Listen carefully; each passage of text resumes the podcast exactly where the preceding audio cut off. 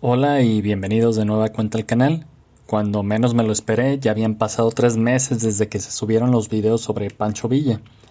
Lo cierto es que llevo un tiempo con cosas que requieren que esté pegado a los libros y a la computadora, leyendo, escribiendo e investigando, por lo que no se me antoja para nada pensar en ponerme a leer, escribir e investigar para pegarle a mi hobby. No obstante, cuando estaba echando chisme me topé con este caso en Internet y me interesé debido a dos cosas, que era completamente desconocido para mí y que es un total desmadre con el sello Mexa. Soy el primero que reconoce que cada video digo esto, pero es que pinche México nunca deja de sorprenderme. Somos un país en donde puede pasar de todo y en algunas ocasiones hasta lo normal. Hoy hablaré sobre Silvia Meraz Moreno, una mujer que apoyada por su familia se justificó en su fe para cometer brutales asesinatos. Considero pertinente describir el culto al que pertenecía, aunque sea de manera vaga, para ver si me ayuda a poner un poco de lógica a este asunto. Ella era devota de la Santa Muerte. Este tema es un tabú en la sociedad mexicana. Se sabe que existe, pero muchas personas pretenden que no. Puede ser por desinterés, respeto o en muchos casos miedo. Las religiones cristianas han tenido contra este culto una lucha incesante, condenándolo enérgicamente ya que afirman que contradice sus doctrinas, sobre todo el dogma de la resurrección. La califican de una práctica que fomenta la idolatría, algo bastante irónico ya que las figuras de los santos cristianos son prácticamente lo mismo, y la catalogan casi a la par de lo satánico. Y hablando precisamente de santos, cabe preguntarse si la muerte es santa o no. La respuesta va a depender de a quién se le haga.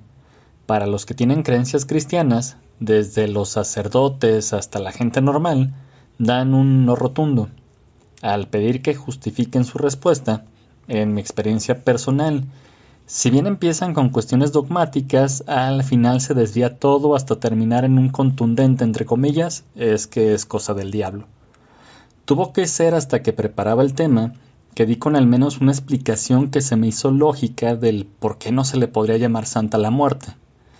A grosso modo, esto se debe a la sencilla razón de que no es humana. Explico. La principal característica para que alguien sea considerado un santo es haber tenido una vida colmada de virtudes cristianas, ya que solamente a través de estas la persona alcanza un estado de comunión con Dios, al cual se le llama santidad. Las únicas excepciones a esta regla son los cuatro arcángeles, Miguel, Rafael, Gabriel y Uriel. Es por esto que la muerte no puede ser considerada una santa, al menos en los estándares del cristianismo. En contraparte, para las personas que son afectas a este culto, que es religión para sus creyentes, no así para el gobierno mexicano que le retiró la denominación en 2005, la Santa Muerte está muy apegada a los valores católicos y es santa por la simple razón de que es un ente creado por Dios a quien le encomendó una tarea.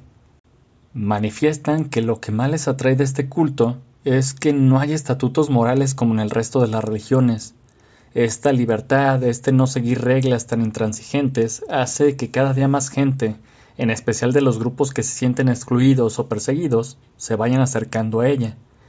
Y en cierta forma me suena lógico, porque es cierto que los conceptos e ideales del cristianismo parecen inalcanzables. A pesar de que la Iglesia ha querido adaptarse a nuestros días, eh, muchos siguen creyendo que la recompensa se obtiene al llegar a la otra vida, y no en esta, mientras que con la Santa Muerte esta moralidad que la caracteriza parece estar más ad hoc a esta vida moderna del vivir el aquí y el ahora, por lo que puede resultar más atrayente o tener más sentido para muchas personas. Esta doctrina es una fusión entre lo prehispánico y lo europeo cristiano. Para los mesoamericanos, la muerte en realidad una necesidad del ciclo vital cósmico y estaba representada por una dualidad de dioses, masculino y femenino, que eran Mictlantecutli y Mictacacigual, soberanos del Mictlán. En el caso de los europeos, en un comienzo la muerte era vista como un estado para alcanzar la otra vida. Sin embargo, con el paso del tiempo y con las pestes que asolaron al viejo continente, esta muerte era tan cotidiana que quedó plasmada en innumerables cuadros en donde los artistas le dieron una forma, el esqueleto, y es desde este momento que se le asoció con un ente que representaba el castigo del pecado original. Con cada obra se le fueron agregando diversos elementos como lo serían la guadaña, el mundo en las manos y la sotana de fraile. Es así que en el imaginario popular se le asoció con que Dios le había dado una misión y se le concedieron atributos de dioses de la antigüedad, el tener en sus manos el destino del hombre, ser la encargada del tiempo de cada uno de nosotros, ser imparcial, etc. Y ahí surge la pregunta, ¿cuándo surgió en México el culto a la Santa Muerte? Algunos estudiosos han aseverado que las manifestaciones más antiguas se van a remontar al siglo XVII con el culto a un esqueleto conocido como San Pascualito Rey, que es otra forma de llamar a San Pascual Bailón, pero aclaran que en el virreinato ya había otros cultos similares en los mismos años. En lo que es, es el México moderno, es natural pensar o remontarse al gran altar ubicado en el barrio Bravo de Tepito, pero la rama más vieja data del año de 1965 en el estado de Hidalgo. A este culto comenzaron acudiendo personas que constantemente arriesgaban su vida, como lo eran políticos, policías, delincuentes, soldados, etc. Pero pronto las clases marginadas de la sociedad se abrazaron a ella, ya que se sintieron atraídos por la sencillez de su veneración y si hay algo que ellos pregonan una y otra vez es que la muerte es pareja con todos. Ella no hace diferencia entre hombres, mujeres, niños, ricos o pobres. La Santa Muerte es una entidad andrógina, no tiene sexo, pero cada fiel le da el aspecto que más prefiere. Si es femenino, según él, se va a adornar con vestidos similares a los de la Virgen María. Si en cambio es masculino, se le viste como si fuera un monje, colocándole su guadaña. Sus festividades patronales son el 25 de agosto y el 2 de noviembre. Los creyentes establecen con la figura una relación de compañía y respeto. Deben tener mucho cuidado de no ofender a la imagen, pero no hay que confundir el respeto con la timidez. Estos creyentes demuestran su devoción teniendo con la escultura largas charlas sinceras, fumando y tomando con ella como si de un amigo se tratase. Le dan diversos tipos de ofrendas, le rezan rosarios, le dedican misas. Hablar de todo esto sería extenso ya que no hay un consenso general porque cada vertiente, región e incluso la persona vive su fe de manera distinta y tendrá sus propios métodos de rendir culto a la Santa Muerte. Y es así como finalmente regreso a quien fue Silvia Meras Moreno. De lo poco que se conoce sobre su vida es que nació en el año de 1968 en la ciudad de Hermosillo, capital del estado de Sonora en el noroeste de México. Fue hija de Cipriano Merazaguayo y desconozco el nombre de su madre. La constante a lo largo de su vida es que sufrirá de condiciones de extrema pobreza.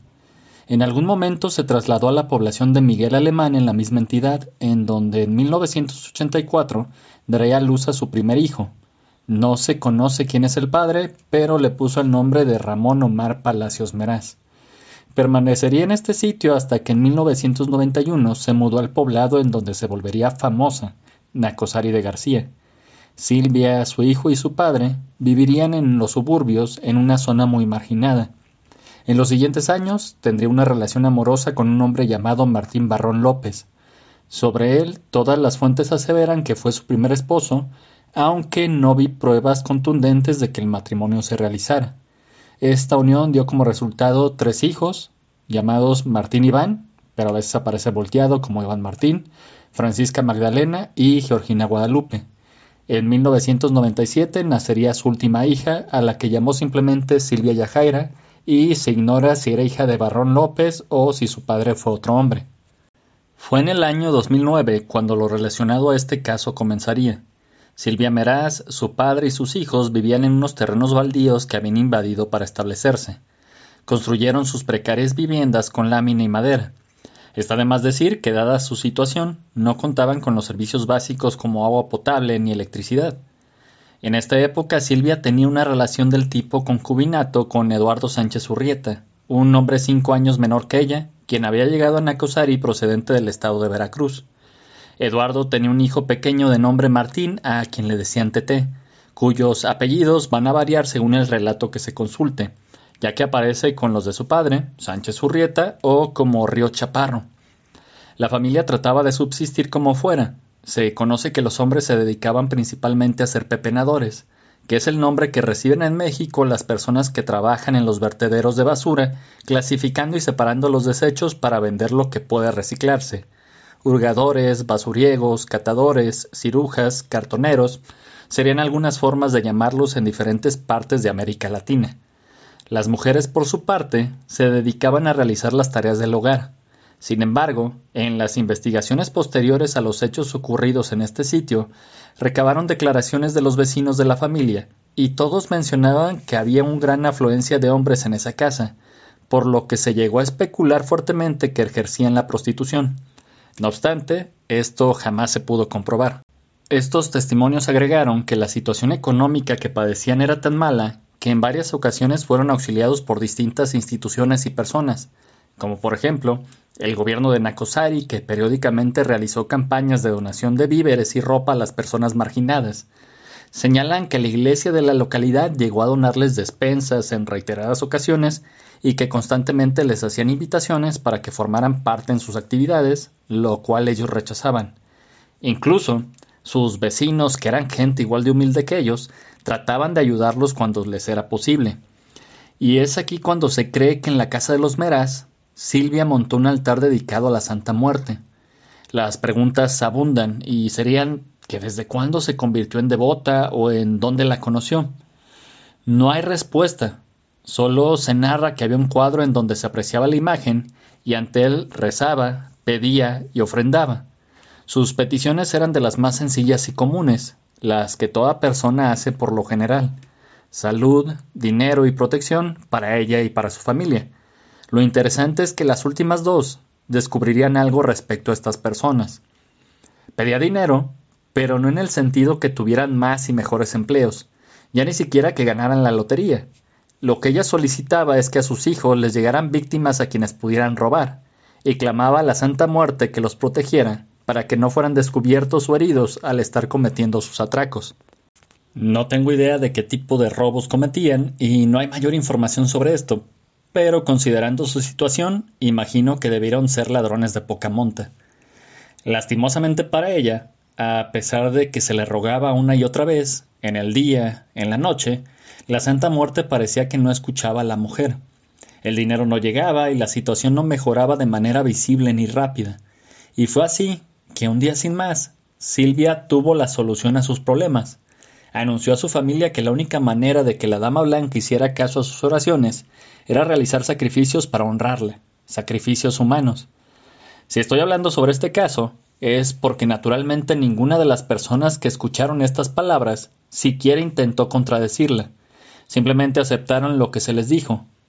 Ante la falta de información y contradicciones que se presentan luego de que un grupo criminal es descubierto, Nunca fue clara la manera en que Silvia los convenció o obligó a que participaran en los crímenes. En total, serían ocho los involucrados. Silvia Meraz Moreno, quien fue la líder, cuatro de sus hijos, Ramón Omar, Francisca Magdalena, Georgina Guadalupe y Silvia Yajaira. Su pareja, Eduardo Sánchez Urrieta, su nuera, Zoila Santa Cruz Huiriqui y su padre, Cipriano Meraz. La primera víctima de la secta sería una mujer llamada Clotilde Romero Pacheco, de 55 años. Ella era vecina y amiga de Silvia, vivía con su esposo y para mantenerse vendía paletas de hielo mientras que el hombre recolectaba latas. El 6 de diciembre de 2009, Silvia Meraz invitaría a Clotilde a su casa y en algún momento de la estancia, Silvia dejó caer intencionalmente un billete de 20 pesos y le pidió a su amiga que se lo diera. En cuanto la mujer se agachó para tomar el dinero, Silvia la atacó con un hacha y le asestó tres brutales golpes en el cuello, arrebatándole la vida. Pero debemos recordar que esto era un sacrificio ritual. Silvia empuñó de nueva cuenta el arma homicida y procedió a decapitar el cadáver. Después, agarró un cuchillo y sádicamente apuñaló el abdomen de la víctima. La sangre brotó de todas las heridas y se recolectó en un recipiente. Silvia se acercó al altar y ofreció el sacrificio a la Santa Muerte. Procedió a esparcir la sangre sobre el lugar mientras con gran devoción hacía sus peticiones usuales. Al terminar, ordenó al resto que se deshiciera del cuerpo. La idea que tuvieron fue quemar lo que quedaba de Clotilde para reducir las cenizas, algo en lo que naturalmente no tuvieron éxito. Es entonces que Cipriano tomó los despojos a medio calcinar de la mujer y junto con una de sus nietas caminó unos metros fuera de la casa y los enterró. Con el paso de los días, el esposo de Clotilde comenzó a buscar preocupado a su pareja, pero sus esfuerzos resultaron infructuosos. Nadie la había visto entrar a la casa de los Meraz y, por si fuera poco, nadie sospechó de ellos. Todo quedó resuelto, entre comillas, cuando la comunidad estuvo convencida de que lo que sucedió es que la mujer había abandonado a su marido para irse con otro hombre. Los días pasaron y rápidamente se convirtieron en meses. A pesar del sacrificio, el dinero solicitado a la Santa Muerte nunca llegó. Es aquí cuando algo curioso sucede. Silvia y sus hijas, casi simultáneamente, comenzaron a tener sueños extraños en donde la Santísima se les aparecía. El mensaje que les dio fue que necesitaba más sangre, la sangre de un niño. Después de que las mujeres contaron a los hombres lo que se les exigía, de alguna manera le comunicaron a Ramón Omar que él era el encargado de encontrar el nuevo sacrificio. ¿Cuánto tardó en cumplir esta tarea? No tengo idea. Solamente se sabe que el 23 de junio de 2010 encontró al menor y lo atrajo a su casa. La víctima era un niño de 10 años a quien Ramón le pidió que lo acompañara y tristemente la criatura no dudó ni un instante en hacerlo. No es de extrañar la facilidad con que esto ocurrió, ya que el niño era aquel a quien apodaban Teté. Era Martín, el hijo de Eduardo Sánchez Urrieta, concubino de Silvia. Lo más indignante, al menos para mí, es que su padre en ningún momento trató de impedir lo que sucedería. Es más, él y los otros involucrados prepararon fuera de la casa un altar improvisado para llevar a cabo el ritual. Estas bestias, quizás pensando que hacían un acto de bondad para no causarle dolor a Teté, lo van a embriagar. Fue tanto el alcohol que le dieron, que el niño, para su fortuna, quedó inconsciente. Es aquí cuando Silvia ordenó a su hija menor, Yajaira, de tan solo trece años, que fuera la encargada de realizar el sacrificio. Le dio el cuchillo a la niña y ella cortó la garganta de Martín. Después, de una manera sorpresiva, se ensañó con el cadáver, ya que le asestó varias puñaladas. Treinta, según eh, diversas fuentes. Según las investigaciones, y sin especificar si fue Yajaira o si alguien más intervino, al pequeño Martín, después de fallecido, le hicieron cortes profundos en las muñecas, lo degollaron y finalmente esparcieron su sangre alrededor del altar. Una vez más pidieron a la Santa Muerte que los bendijera con salud, víctimas que robar y protección para no ser descubiertos. Los restos de TT fueron cargados hasta un arroyo cercano donde van a ser tirados. Tiempo después, la policía comenzó a investigar la desaparición del pequeño Martín. Lo que no me queda muy claro es quién levantó el reporte. Es difícil pensar que fueron sus propios familiares, ya que sería ponerse ellos mismos en el radar de las autoridades, pero pues eran unos imbéciles, no me sorprende. Pero quizás es porque las preguntas de los vecinos los pusieron nerviosos y decidieron aparentar estar preocupados y hacer lo que cualquier familia normal haría, reportar una desaparición. Después de algún tiempo, las investigaciones llegaron a un callejón sin salida y se concluyó que el niño había decidido escapar de casa debido a las condiciones precarias en que vivía y por la falta de atención y posible maltrato del que pudiera ser víctima. Creyendo haberse librado de las sospechas, la familia Meraz decidió hacer un nuevo sacrificio a menos de un mes del asesinato de Tete. En aquel julio de 2010, invitaron a otro pequeño de 10 años a la casa. Su nombre era Jesús Octavio Martínez Yáñez. Al igual que el pequeño Martín, Jesús Octavio no tenía ningún motivo para desconfiar de estas personas, ya que eran su familia paterna. El niño era hijo adoptivo de Martín Iván Barrón Meraz, primogénito de Silvia. A diferencia de Eduardo Sánchez Urrieta, quien supo que asesinarían a su hijo y participó del rito, Martín Iván jamás imaginó lo que su familia hacía. Él no era parte de la secta, y aunque en las fuentes no se menciona, pienso que él no vivía ni siquiera en la casa. Al pequeño Jesús lo asesinaron de la misma forma que a Tete, y al terminar el ritual, Eduardo fue el encargado de deshacerse del cuerpo. Cavó un agujero y enterró al niño, para evitar que el olor a putrefacción saliera tan fácilmente a la superficie, echó algunos botes de cemento para tapar la fosa. En esta ocasión, claro que el padre de Octavio presentó una denuncia por la desaparición de su pequeño. Una vez más, las autoridades comenzaron las investigaciones y vieron que la vida del niño no era nada alegre. Varios habitantes de la zona relataron a los oficiales que frecuentemente lo habían visto pidiendo limosna en diversos puntos de la ciudad.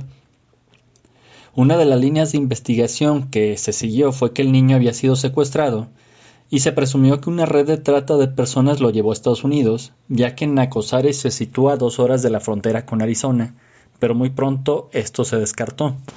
Los meses pasaron sin ninguna novedad y esto eh, es una especie de especulación mía, pero quiero creer que alguna gente por fin se tomó un momento para analizar la situación y cuando se presenta una desaparición o un crimen, por lógica, los familiares se convierten en sospechosos.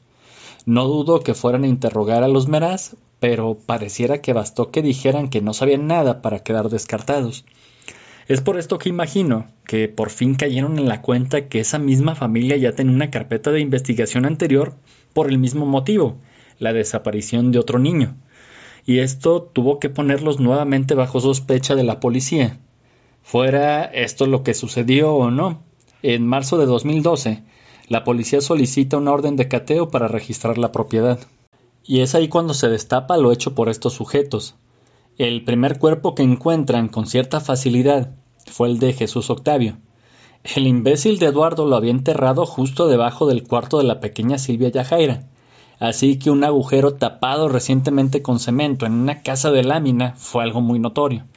Ante el hallazgo, todo estaba perdido para la familia, y lo que siguió fue una ola de declaraciones sobre los crímenes en las que las contradicciones salían a relucir a cada momento.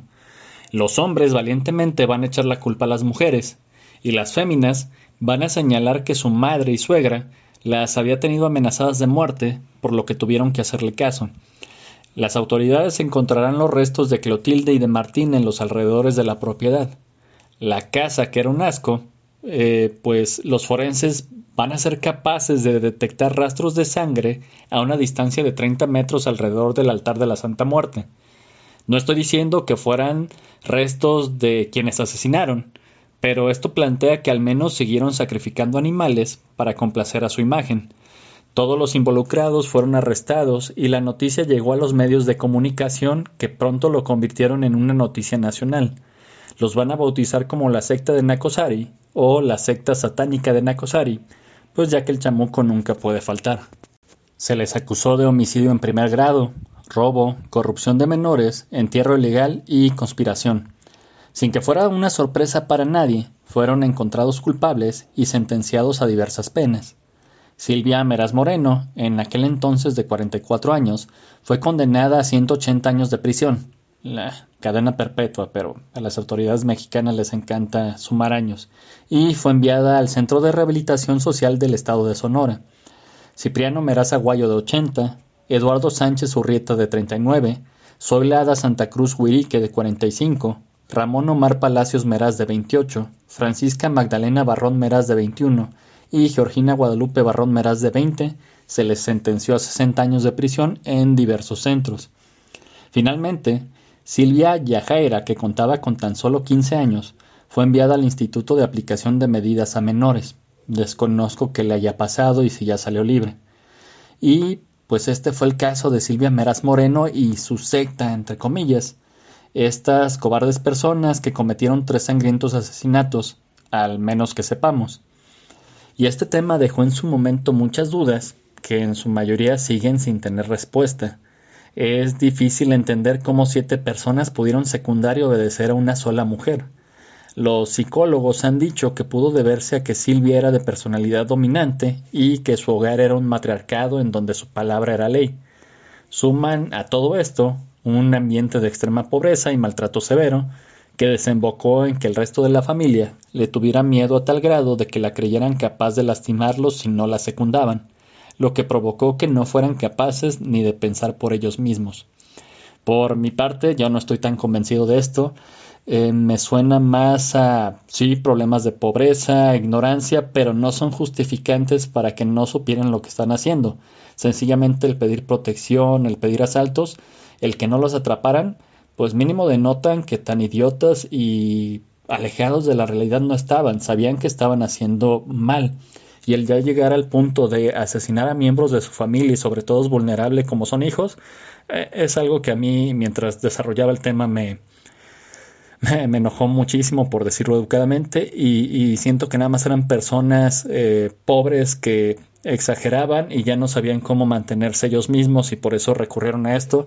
En su momento me recordó también algo similar a lo, a lo de la jabonera de Corrello, eh, Leonardo eh, Chanchuli, que también por proteger a sus hijos y según eso en una cuestión de esoterismo mezclar estas cuestiones, pues abusan de este tipo de cosas, eh, las tergiversan y da como resultado este tipo de, cosas. Pero bueno, eh, la mejor este, opinión la tendrán ustedes. En la cajita de descripción dejo las fuentes principales donde yo consulté este caso y por mi parte es todo por hoy. Quiero agradecer a quienes hayan llegado hasta aquí y una disculpa, ya llevaba mucho sin grabar, perdón por si me atravé un poquito. Y les recuerdo que pueden consultar este proyecto en diversas plataformas como Spotify, obviamente YouTube, Anchor, eh, Radio Podcast. Eh, nos encuentran como la Clio de Guanatos en todos lados. Y pues no me queda más que volver a agradecer, desearles bonito día, tarde o noche y hasta pronto.